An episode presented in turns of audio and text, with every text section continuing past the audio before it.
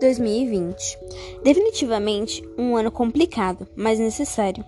Esse ano tirou-nos muitas coisas: trabalhos, sonhos, amizades, família e etc.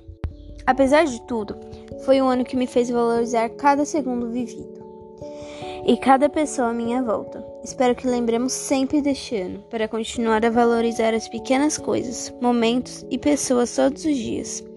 Grata com todas as pessoas que estiveram ao meu ano e fizeram eu crescer de alguma forma. A todas essas amizades que não voltarão e as que ficarão.